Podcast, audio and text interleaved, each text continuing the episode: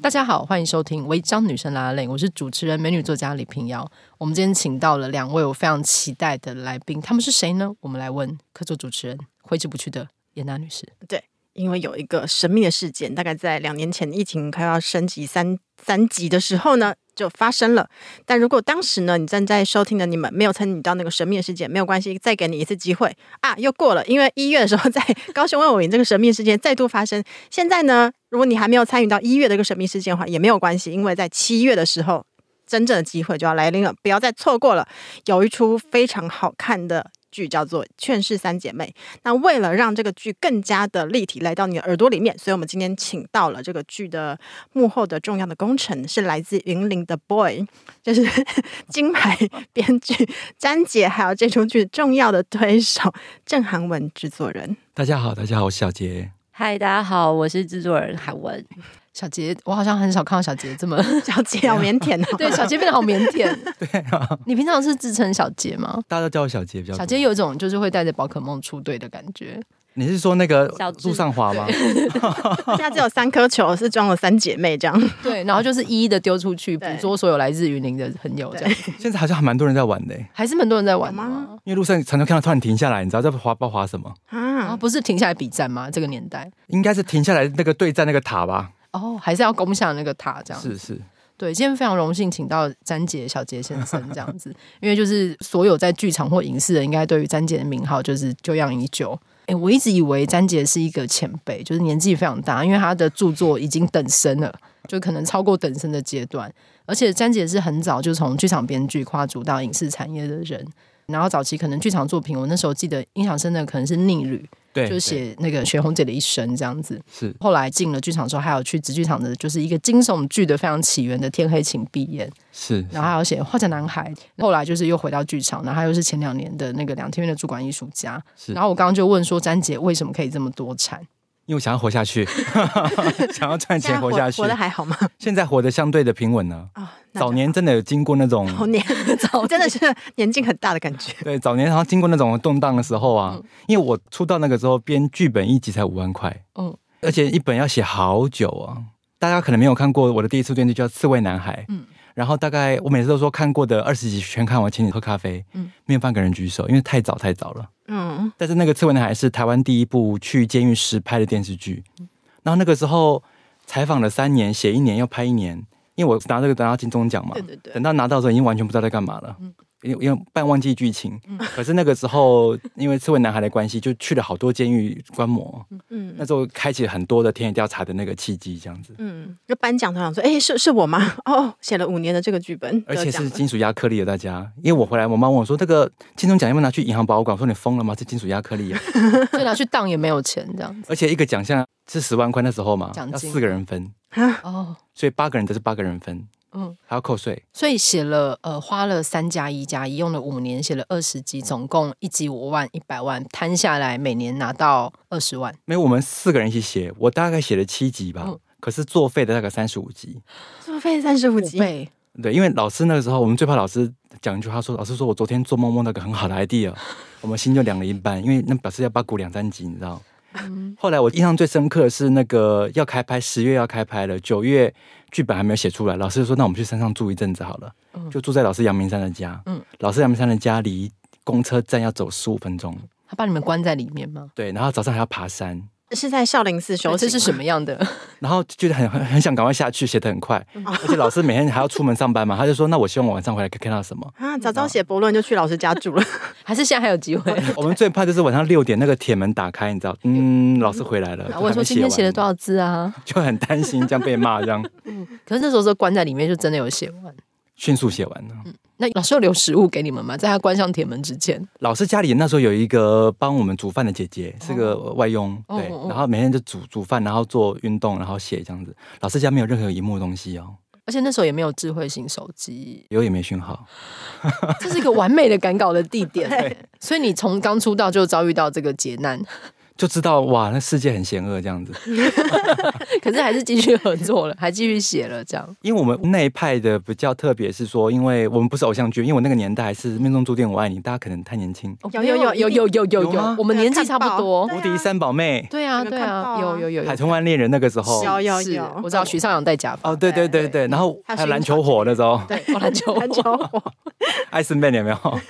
那我们这边就是比较是会写诗，所以基本上你如果跟老师写的话，基本上不太会有偶像剧来找你。嗯嗯，然后我们就会写的比较慢，然后写得比较久这样子。而且前期甜甜要做很久的， 对我印象深刻，哎会不会离题太多？不会嗯哈。我们第二部电视剧叫《长不大的爸爸》，那个时候老师打来说：“哎，小杰，我们可不可以写个兽医的故事二十集？”我说：“哇，好棒哦！兽医是那棺材的兽医吗？二十集是这个故事啊，好传统。”他说是动物的兽医。等一下，等一下，为什么会有人第一时间在脑联想到洞对啊棺材的手艺？后来我想说， 哎，小动物也蛮可爱啊。他说是大动物兽医，老老师说他想探讨台湾弱农业。我当时说关我屁事啊！ 而且没有，不管是洛农业跟兽医，都是一个相对冷门，就我们不会第一时间联想到的东西。而且我那时候完全不知道什么是大动物兽医哦。后来就开始读很多书嘛。有一次我妈半夜发现我三点多灯还是亮着，敲我的门打开，她吓一跳，因为我在看什么书，她吓一跳，说你怎么在看这个？我在看如何饲养乳牛， 还有如何帮乳牛开刀。我妈说你怎么了？如果那时候低卡妈妈如果发文，就会变成热门。就是我儿 子已经二十几岁，半夜不睡觉在看如何饲养乳牛。而且我还我们还去乡下大牧场住了一两个礼拜，嗯然后看那个大动物兽医每天的生活，大概是这种奇奇怪怪的人生这样。我觉得那个时候可能你从这个兽医联想到那个兽嗯医，可能就已经在那时候做成你现在的某种预言了，因为劝世生前辈也会跟兽医有点关系， 是嗯而且也需要脑洞很开才能成就这部剧嘛，对不对？呃，我其实最早看到这个千王是在我、我我外公是云林人嘛，嗯，而且他是云林当地是算蛮有钱，他早年就是卖那个屠龙、嗯偷龙进药酒的，那个药酒主要是让给男人壮阳用的。嗯，所以每一个时间，我都看到隔壁的阿杰哥啊，远远的亲嗯戚跑来，就偷偷摸摸不知道来干嘛，就买一瓮回家。然后后来我在我家很多年后，发现我家有一瓮藏在角落，嗯然后靠近的时候，那个鱼的脸会浮出来，我靠，嗯，为什么？因为它泡烂了在里面。哦然然后后你靠近它有震动，它就往前浮，这样。对，但是那个很热卖，嗯但是后来因为生意变差了嘛，就是变比较不好，变穷了。可是过世的时候还是有蛮大的阵仗的丧礼。嗯然后那时候第一次看到千王是在那边，我人生第一次看到推舞也是在那边。嗯嗯，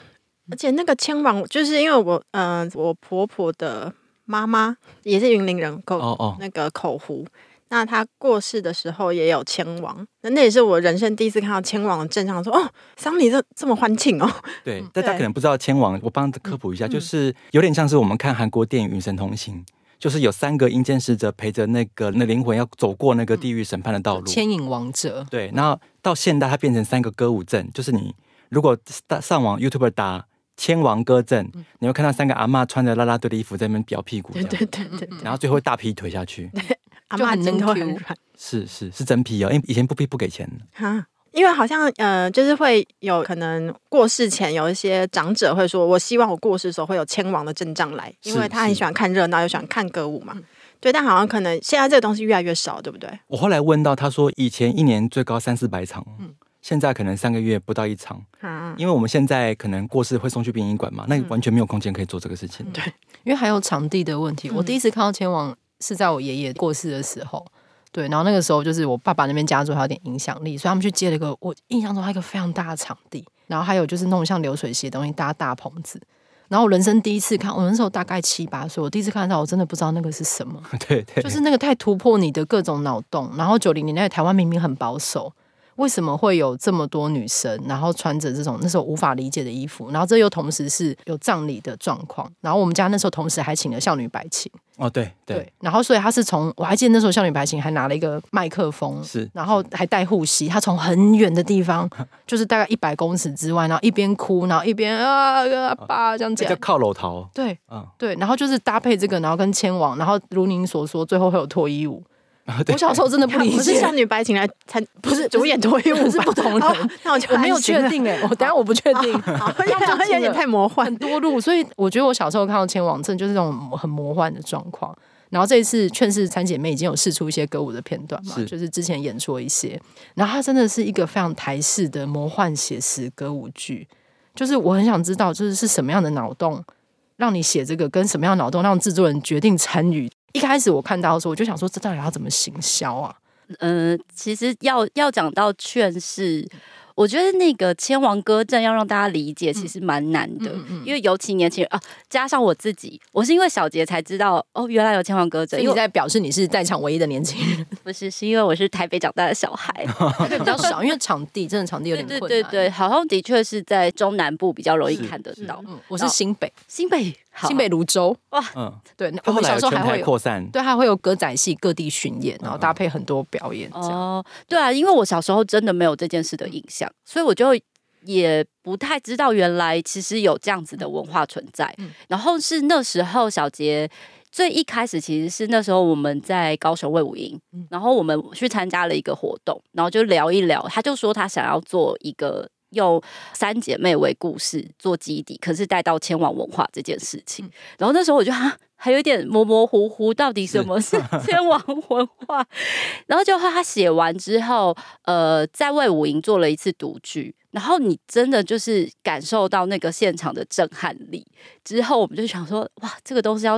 做成一个音乐剧在舞台上，其实是大家会觉得很期待的事情，尤其是从台湾本土的文化长出来的那个力量，然后又带到了亲情这件事情。所以其实对我们来说，我们是一路从他的本去找到在说的这个故事。除了台湾文化以外，还有另外一件事情是，可能我们曾经都以为我们心里最惦记的那个人，然后在你要送走他的时候，你才知道你要怎么去跟他说这段话。那我觉得这件事情，尤其是跟家人的关系，然后这是我们最想要传达给现在的观众的，就是你可以带着你的父母进到剧场来看这个演出。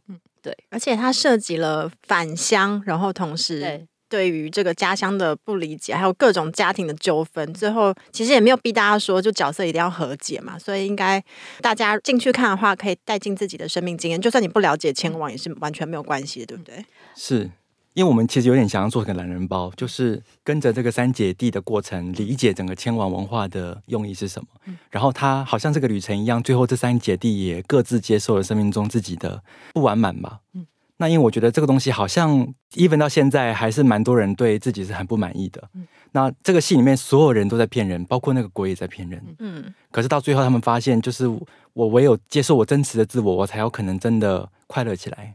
太感人了吧，现在就在哭，光听就蛮想 哭的。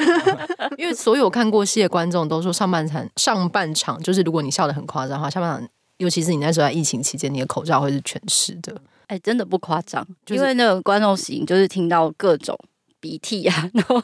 眼泪啊什嗯么的声音，这样，呃，因为其实我们在高手演出的时候，大家都以为就是是一个欢乐的戏，对不对？对对，因为其实里面尤其最著名的那句，哎，就是那那个擦国擦骂擦擦歌，擦擦擦哎呦，可以说， 可以说，对他很期待，很期他待不。是一直被检举 吗？ 对，说出来， 好，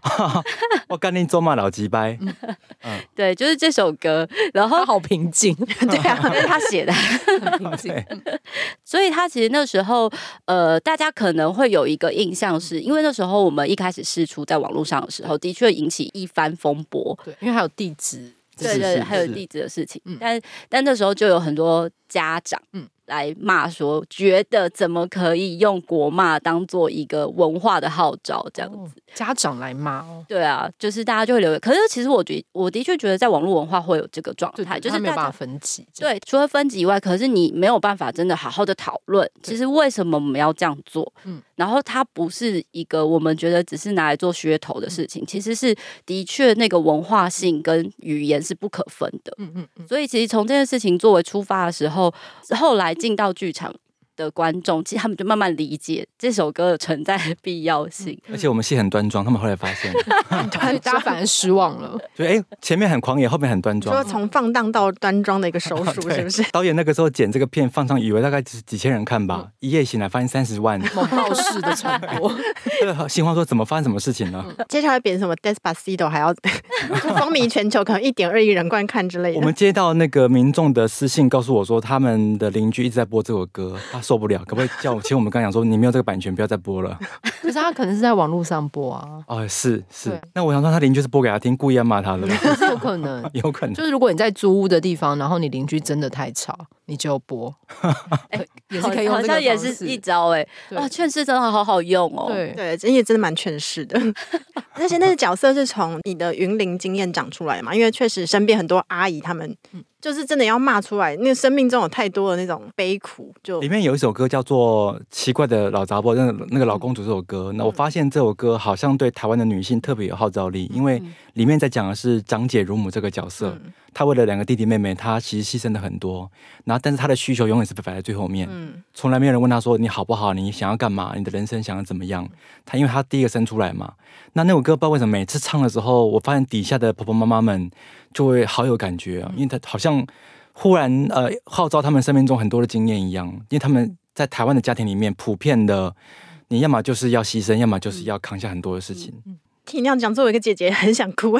怎么回事？说真有同感， 对对对，就兄弟姐妹真的要一起进去看，我觉得好像可以带妈妈或阿姨嗯去看，嗯，其实很适合。而且这以后是不是可以做成那种金马奇幻的那种那 种欢乐场，卡拉 OK 场？ 所以到那个地方就不要把再看恐怖麦克了。风递给台下观众，然后大家一起合唱。看唱主要骂那个几 句这样。我如果全场可以一起合唱《干娘老师》嗯， 我觉得还蛮是一个创举，应该可以破。我们赶快一点联络金马 影展吧。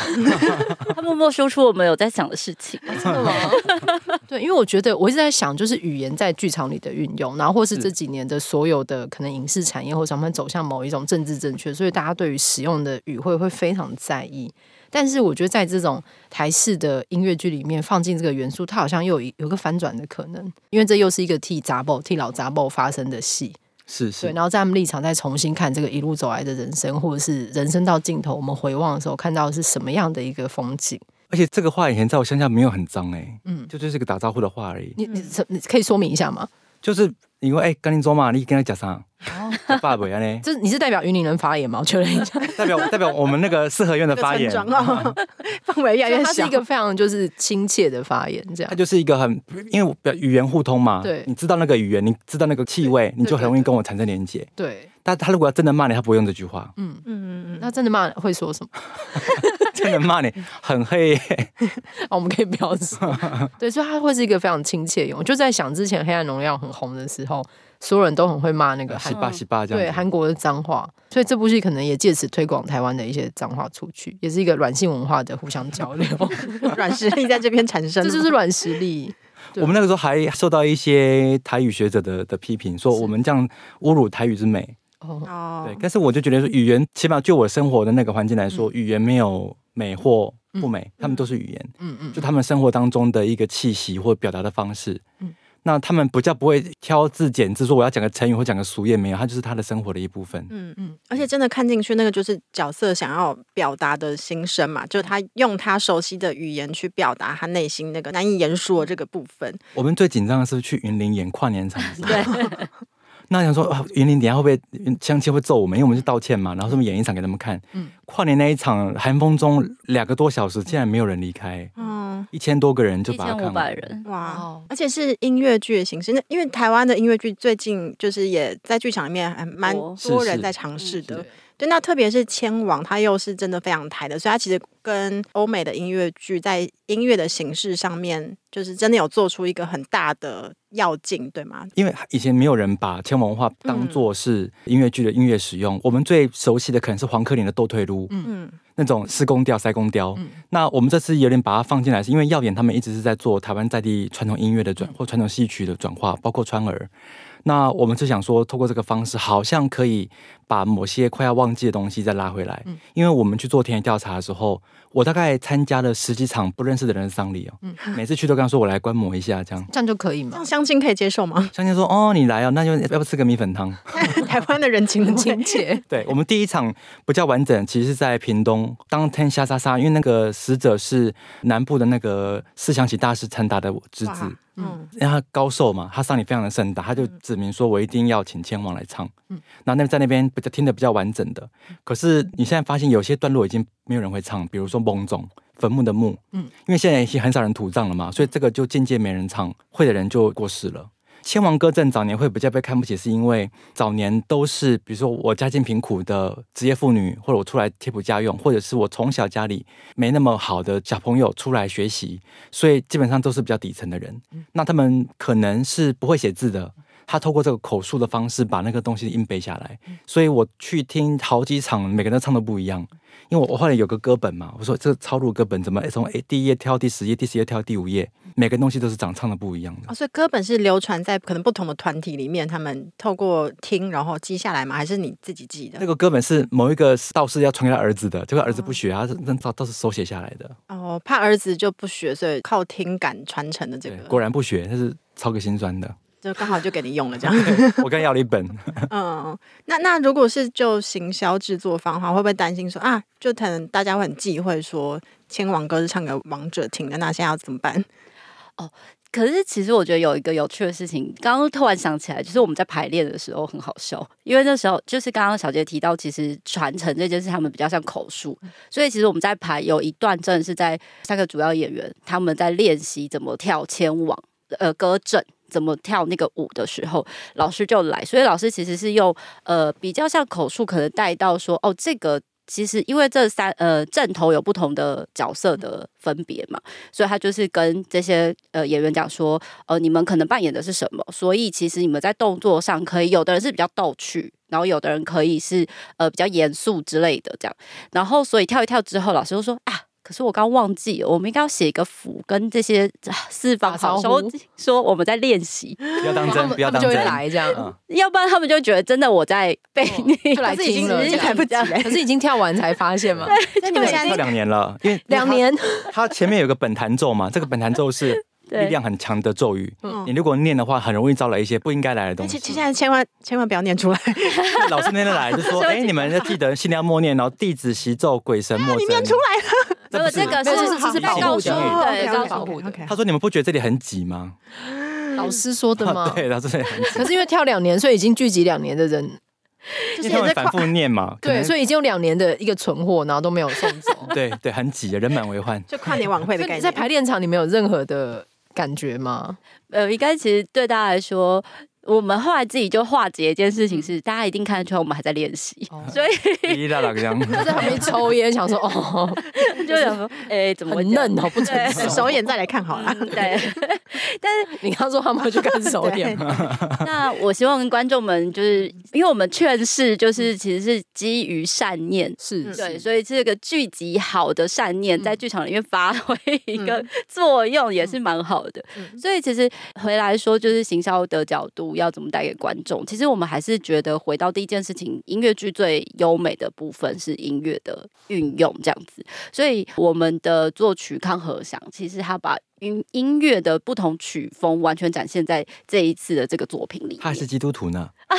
是吗？ 的确是他是基督徒，但呃，因为等于就跟小杰在呃这个剧本里面做了很多的磨合，所以其实，在曲风跟词还有曲的咬合度上，其实是很完整的。他非常厉害，尤其是最后一首歌，因为我们最后希望最后一首歌像《修炼疯狂》那样，嗯前面是比较端庄的圣歌，后面开始走一点不一样的变化，嗯他就把整个千王歌的音乐融入到那个最后一首歌里面。嗯最后一首歌像集大成一样，好像有一个浓缩版的千王，真的实际走过一次。嗯，看剧评好像会说最后收在那首歌嗯，很超重要超级棒。对嗯，那是你先有词，那他好像不懂台语是吗？原本对，其实我们的呃主演张晨佳小姐也是不懂台语的。嗯嗯那我通常都是我先写完歌词以后，我用录的录给他们听你，就是道士本人啊，你是口传文学。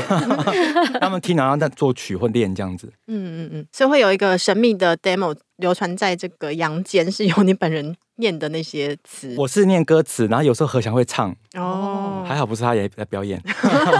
所以你这次在写剧本的时候，你都会把台词读出来吗？要确定那个 quick call 的感觉。歌词特别会，因为歌词有时候押韵的那个方式，因为台语太多种押韵方式对了，或音他们不知道，我就不去念给他们听，不然他们会抓不太到。嗯，那这次这样在做田野调查，然后你看了这么多各地的前往者，然后我注意到有件事情，就是你们之前演完之后有访问一些映后观众的意见嘛，然后你们甚至请了很多是实际是前往镇里的团长来是看，嗯是是，林宗范老师，对，就是很好奇，就是他们会给你们什么样的 feedback？我觉得他们欸很震撼呢，因为他们说他们一辈子都觉得这个是搬不上台面的东西，嗯然后这就是很贫苦人的嘛。嗯他说：“我竟然可以在这个国家殿堂里面听到我们学辈的东西在那边唱，嗯他们觉得好不可思议哦。嗯我访问到一个阿嬷，她说她做呃里面这个千王歌，她才十二岁，她现在已经六十八岁了，嗯她跳了一辈子，然后她现在已经半退休了。可是她说，那早年她有当笑脸白姐就哭啊，嗯一天以前一天哭三次，都是真哭。她练到就是随时都能掉眼泪，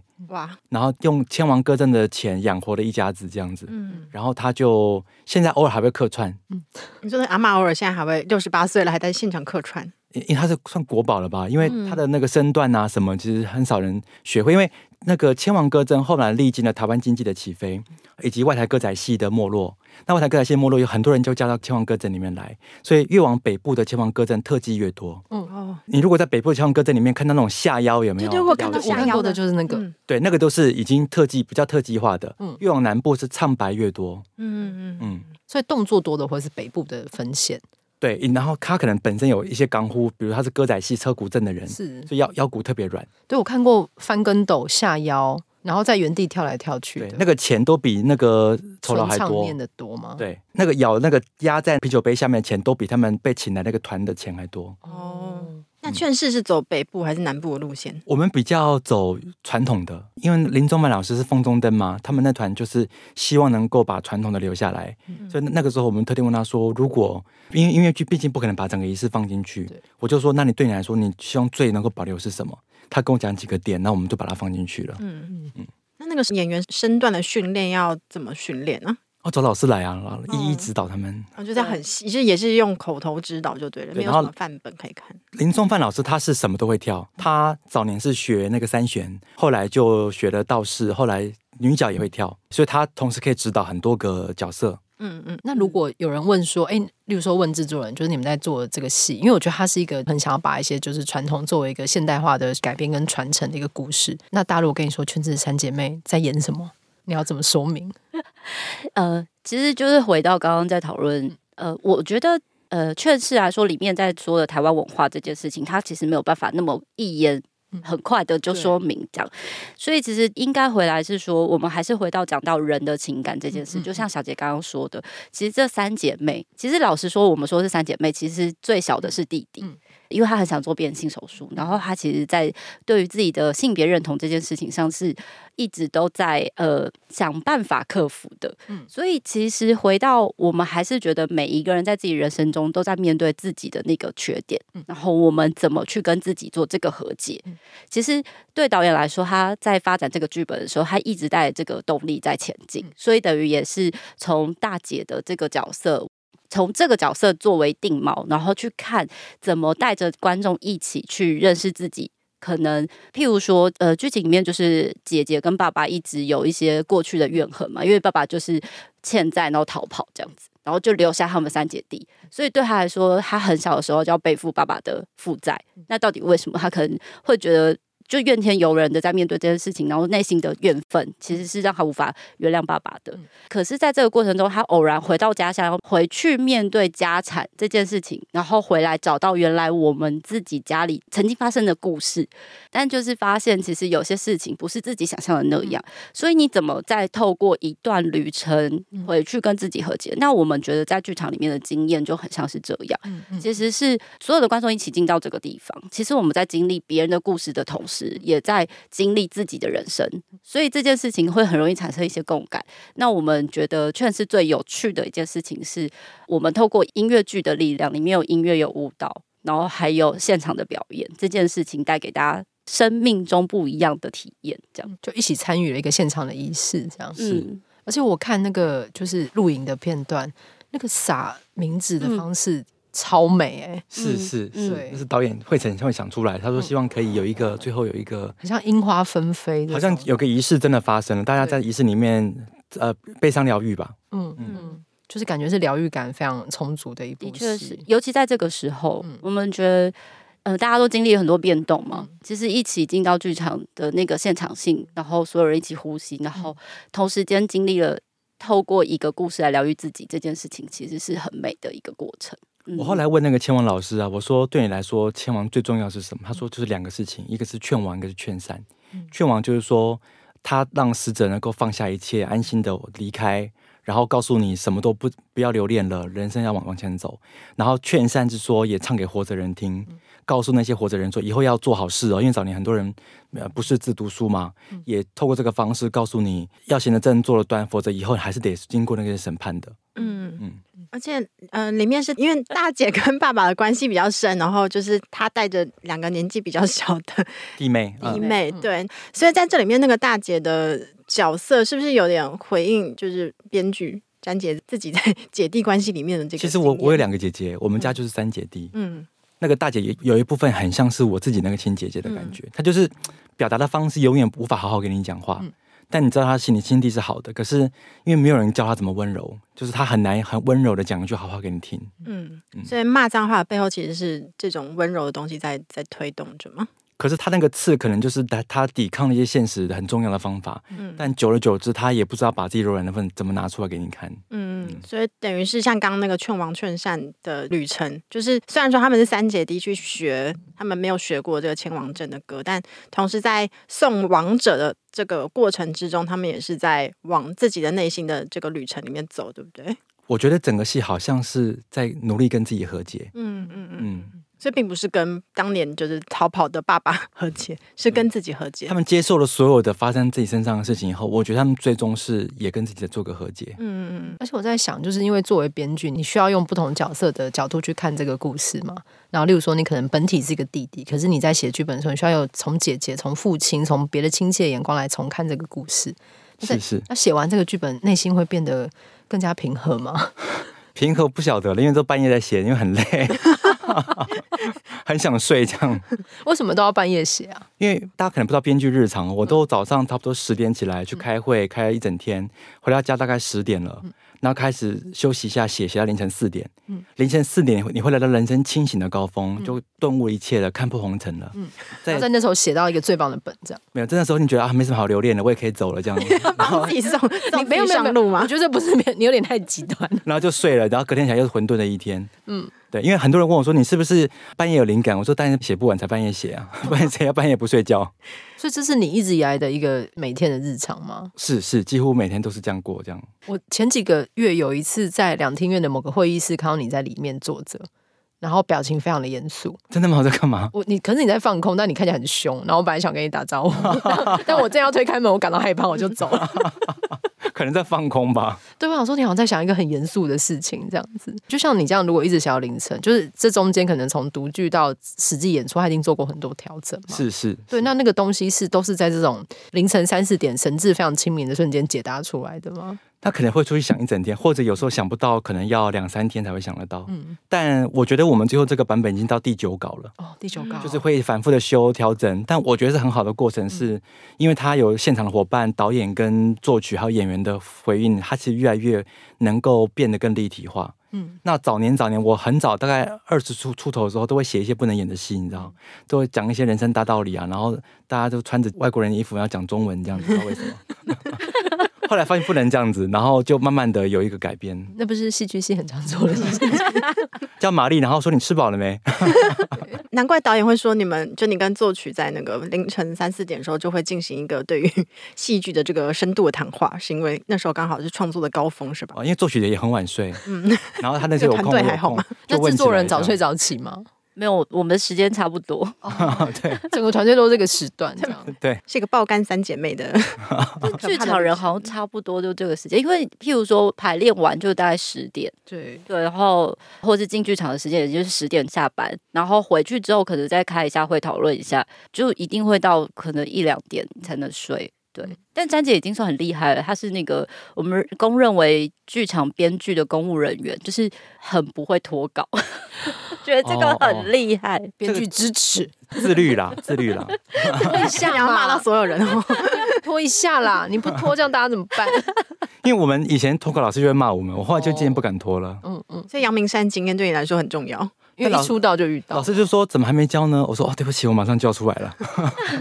要那个很可怕的，对，那在音乐的磨合方面，就是你先有词，但是用念的让那个作曲人就明白说台语的韵律是怎么样。但我觉得对于一个台语很烂的人嗯来说，我觉得这感觉还是一个很困难的合作。就是可以你们两个是有磨合很多嘛？就比如说作曲人是不是有时候也会调动你的词，因为他可能想到的音律跟那个原本设计的词是没有那么合的。 我通常会写完歌词也会念给他听，然后会先写下我的音乐想象，嗯比如说我希望这边是阿妹的大三那 个阿妹的歌配阿密特什么，然后怎么样，然后我会附上链接给他听。那他听他觉得哦，可能是这个方向，或者完全不是这个方向，他就问我说，那可不可以改成这个？然后再来就是他如果歌词觉得太长，希望我改，他希望我删掉几句，会我自己来这样子。哦，嗯，那大概一首歌要来来回很多次哦。啊，这样不会觉得很可惜吗？说天啊，那句是 punch line，又把我删掉。我不会，我到人生到这个地方没什么好坚 持的。然后你为什么一出道就是呈现这个非常修行 人的你是状态？佛，陀吗？所以叫你改你就会改。我觉得我的原则是一定我自己改，哦，你不要帮我改，你你帮我改，可能我们就很麻烦。我我自己改，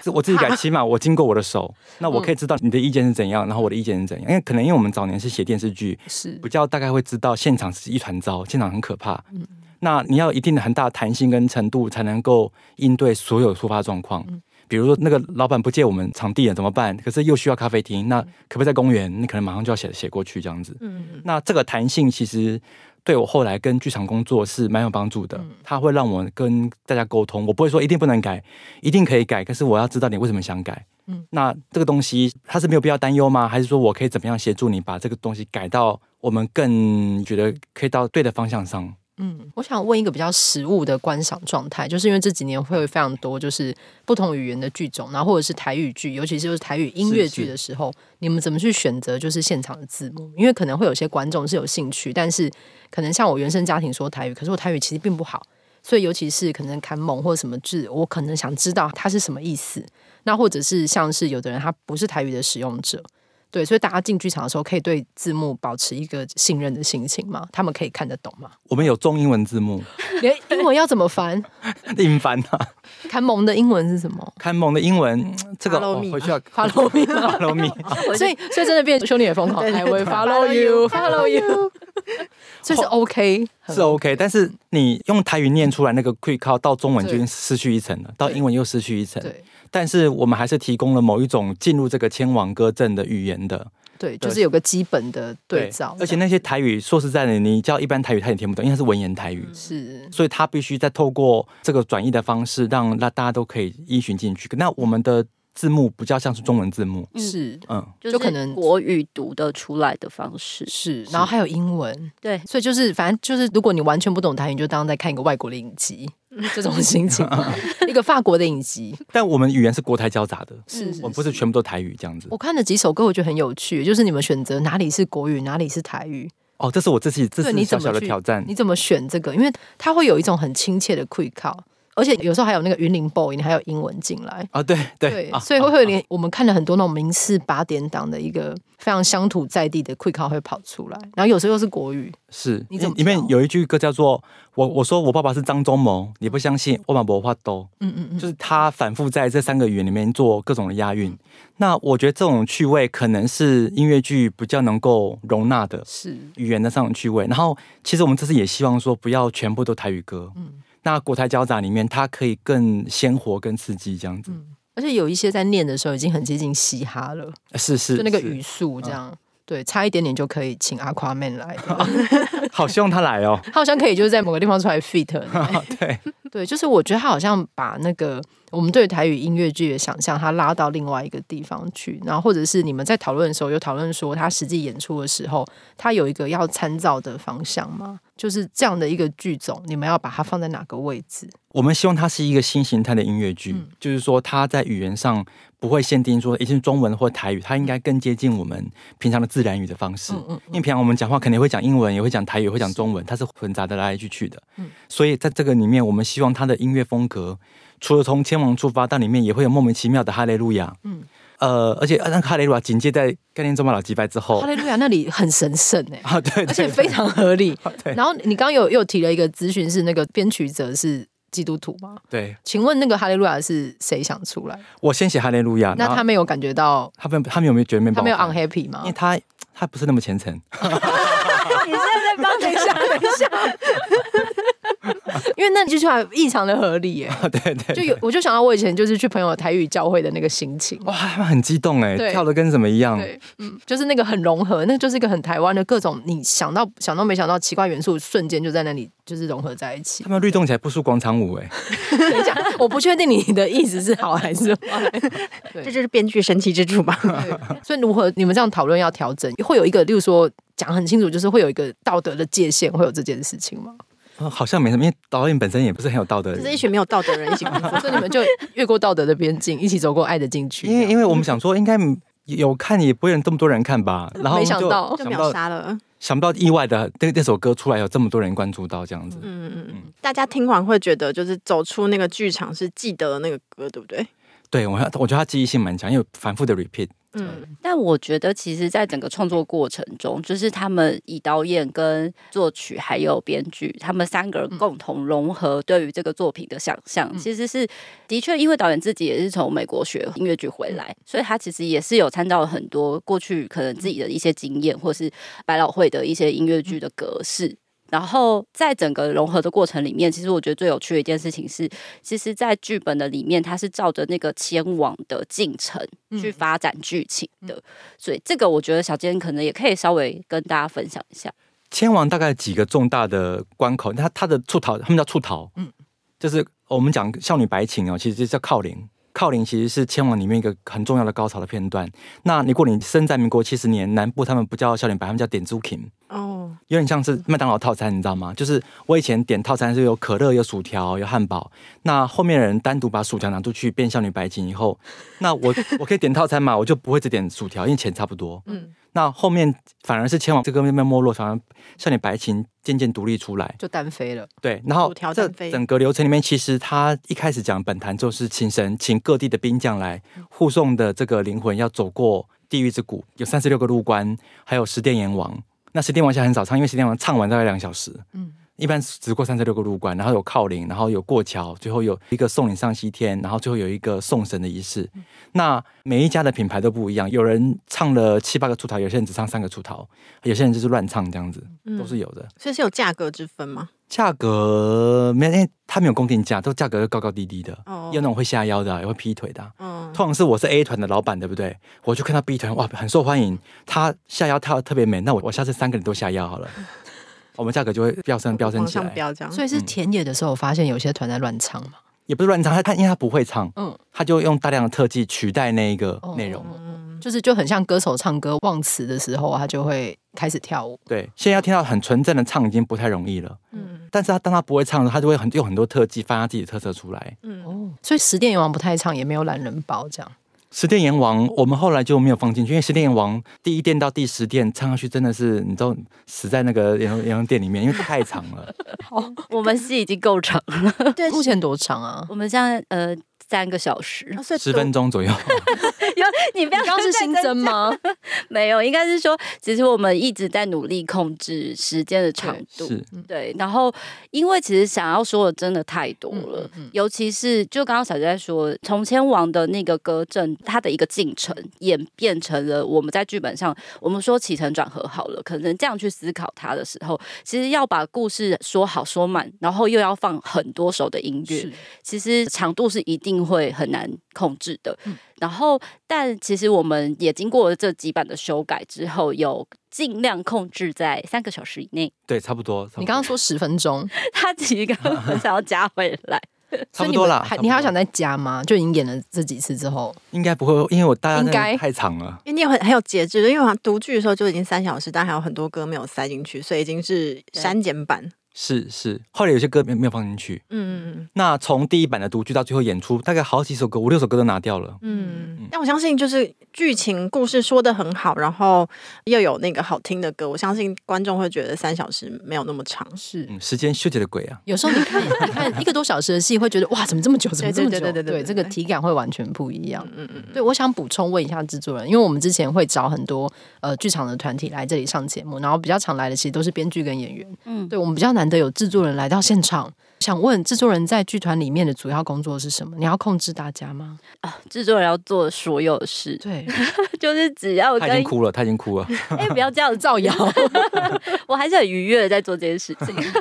就是呃，制作其实可以想象从整个节目规划的开始，就是这个作品的计规划开始，只要开始要写企划书，那个第一个字开始，然后投案，对，然后到最后结案的最后一个字都跟你有关。对所以这里面要发生的所有事情，其实包含预算的控制，然后还有 casting 的。编排就是我们想要找什么样的演员，然后整个规模编制大概会长什么样子，它都跟预算有关系对，所以你就会从这个角度开始跟大家工作，然后人力的配置，嗯因为其实呃我们是现场演出，所以所有的技术部门要有多少人力，这些事情都会是很重要的事情。然后包含我们怎么去跟观众沟通这个作品，所以从了解作品本身去思考，我们希望观众怎么认识这个作品，其实也是呃，我对我来说，制作人也会一起参与这一块。然后到后面最后，其实是现场观众在面对现场观众表演的时候，我们怎么去规划所有跟观众的沟通、跟现场的安排，甚至是现场剧场的便当，都是跟制作有关系。对，所以听起来非常庞杂，可是其实对我们来说，呃，制作这个角色就是在。怎么去让一个作品好好的被呈现？然后我们是那个后面最重要、温柔而有力量的那只手。温柔吗？他都他都不生气，我好很佩 服他。因为我看，就是很多制作人在一个某个阶段，可能要进剧场前一阵子，他就看起来非常的疲累，就像我被我现在看起来是吗你？现在看起来状态很好，去哪里打肉毒？告诉我。 因为看起来状态很好，而且你看起来乐在这个工作，哦，对，呃，可能因为我觉得最有趣的事情，其实是剧场最有趣的，真的就是这一群人。嗯嗯，你你听小杰就是这么的幽默， 然后其实跟创作者一起工作，还有演员一起工作这件事情是这个剧组，然后设计群、技术，所有人一步一步把一个作品堆叠起来，然后这一群人都各自贡献我们会的、跟我们的知识、跟我们的。不管是体力、脑力都是，然后这件事情很有趣的是，你怎么找到那个综合？嗯然后这个综合是我们对这个时代的观察，所以我们聚集在这嗯里，然后我们把这件事情一起放在这个舞台上，然后让观众看到它，然后用这个方式来跟这个社会做沟通。嗯那我觉得这件事就是它就很有趣，跟很有机，嗯对。然后你就随时好像在面临各种挑战，他的人格特质一定是一，对不对？怎么说一？定是一个外向的。对，否则无法跟这么多人一起工作。因为我每次能看到量 好强哦想。想要制作人要做的事情，跟他最后就是所有 D N 上的名单，就想要制作人要跟所有人都沟通，这件事好可怕，真的蛮是可。怕的很。可怕，很多人，然后便当订不好也要怪你，然后现在就是演员的饮食习惯又各不相 同，对，大家都要还有那个 DGI，对各种，然后或者是你你可能嗯 DGI 真假的？哇你想要吗啊有些人不能吃麸质啊，或者什么，然后送来的时候便当已经冷掉啦，然后或是有人今天心情不好啊，就是他要处理所有事情，就 就制随作时打开自己的眼睛。对他就是很制作人，就是一个第一个去打开排练室的门，然后最后把门关起来之前还要看有没有人掉东西的那个人，哇，辛苦你了。 你讲得好像我们现在才彼此为什么排练理解室被形容很像地狱之门之类的？差不多，然后他们就会进来了嘛。 群鬼就进来对，了。然后时间还没有到，就是可能就是排练时间到，就是场地人就会来关你的灯嘛。然后这人说、哦再让我们排一场，我们再唱一首歌就好了。还有就是那种呃，导演在那里犹豫不决的时候，你要做那个很。请他下决定的人嘛，对对对，就是还是要，温柔比较的手，这时候就会变成对他来说是凶残的手。但跟詹姐合作应该很愉快吧？ 哦，我觉得非常有趣的是他的人格特质，嗯嗯，就是小杰的人格特质是，你很少看到一个编剧会一直在问你说，哎、我还可以做什么宣传？嗯，你需要什么？我可以帮忙。你就会觉得你可以为了宣传做到什么程 度？告诉我们，我以前还宣传我我直播吃秋葵嘞， 你不你不能吃秋葵吗？我很怕吃秋葵， 但是你为了这个，你直播吃秋葵，因为我那时候想说某个电影那给我破多少我就吃秋葵，说谁在意你啊？ 除非你裸体吃秋葵， 否则哎， 对啊，要不要？我罗列秋葵也没人看啊。干什么？等一下，等一下，我们是 podcast 节 目，他在这里裸体之秋鬼一点意义都没有。只有我们看得我到们可以欺骗听众说他现在在裸体之秋 鬼，或者是我们走到这阶段，我们就说其实詹姐在这一场是全裸在录音的，对对啊，，秋葵太可怕，秋葵她，还是在怕秋葵， 没有怕全裸。秋葵，秋葵可怕 多了，秋葵很好吃哎、秋葵很像鼻涕的综合体。你不要讲哦，我很喜欢吃。 我最后想问两位，就是你们觉得观众可以带什么心情来看这部戏，然后他可以找谁来看？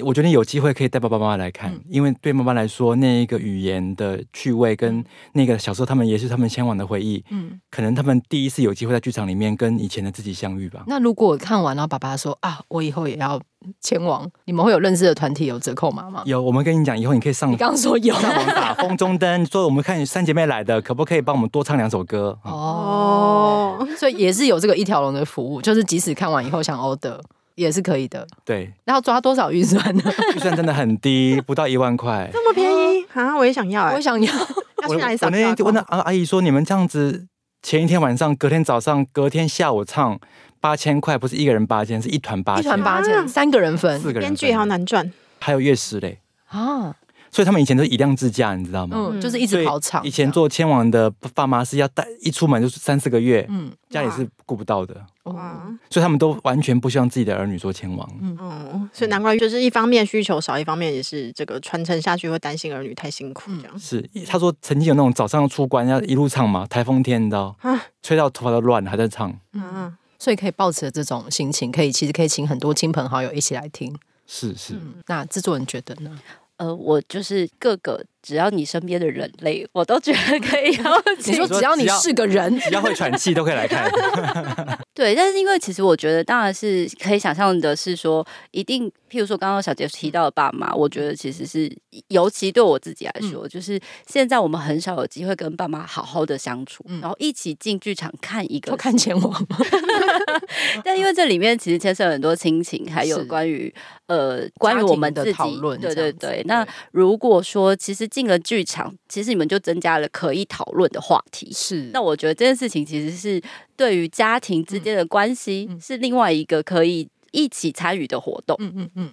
那当然跟朋友之间一定也是可以的，是因为其实这里面有很多趣味的点。就是 小杰在写这个本的时候，里面有当然就是也很符合他的人格特质，就是把话说的就是很幽默，嗯，他有好奇怪的幽默感。嗯就像可以把国骂变成一首歌。对，对，所以其实里面会有很多的惊喜。当然，另外一件事情是，呃，我们刚刚没有特别提到这次的舞蹈。嗯是非常非常厉害，嗯就是以场面调度来说，所有观众进到剧场里面都会觉得，天呐，你们这简直是一个嗯运动大会吧？这样，嗯 就是演员是是演员几乎是 non stop 的在台上做任何事情。嗯所以回到剧场来说，我们真的觉得，只要是你自己觉得你跟这个人，其实你们很希望可以共同相处一段时间，嗯嗯然后一起经历一个旅程，嗯那其实就很值得一起邀请彼此进到剧场。是，感觉是约会首选，因为毕竟可以就是与你的伴侣一起共同唱那些歌，而且还可以讨 论一些对于未来的想法。对，包括以后我们希望怎么被送行这样子，对就是预先讨论会是比较好的一个 选择。是是，对，我最后想问一个有点尖锐的问题，就是因为场地，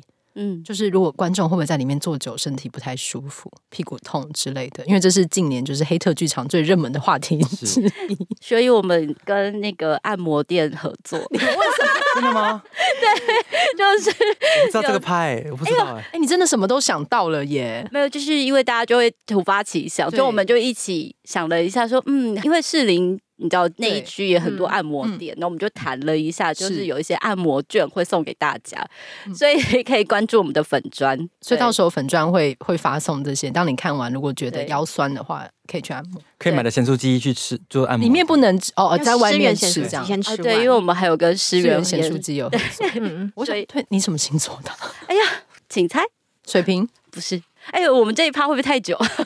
想知道。摩羯座不是，是是哦天蝎， 啊，天蝎我。刚想不是水瓶就是天蝎，这个怪的感觉。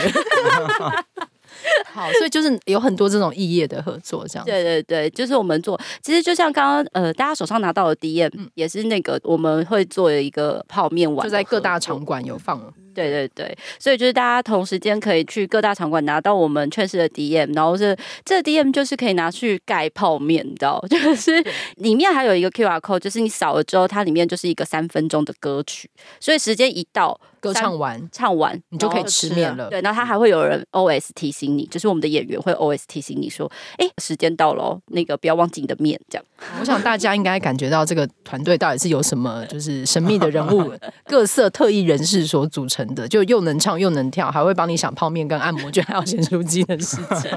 而且我觉得，如果可能有点忌讳，觉得啊，我这个议题我要进去嗯嘛。我觉得刚刚其实刚刚听两位谈完之后，我觉得他好好送人上路，其实是一件非常温柔的事情，因为一个人地狱之路有够长，而且要经历各种关卡，所以那也是一种祝福的传送吧。嗯是嗯是是，其实是一个非常正念跟善念的推行，这样子，你可以带你身边你觉得他可能可以往正念走的人来看这部 戏，是 要送他去哪 里？就希望他可以往好的方向对去对啊。劝善劝善。对对对，好，再次谢谢两位来我们的节目。然后这个之前真的是演出一票难求，所以这一次就是不要怕，可以去按摩，我们就勇敢的买票进去。然后我们也会把一些资讯放在我们的节目资讯栏，这样好子。好，对，然后再次谢谢两位，谢谢。谢谢谢谢谢谢谢谢，谢，我教女生拉蕾，我们下次见，拜拜。拜呃，拜。拜。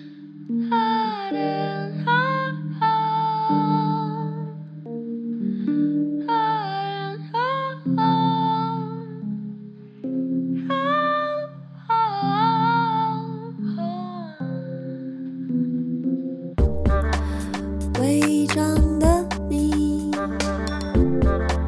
伪装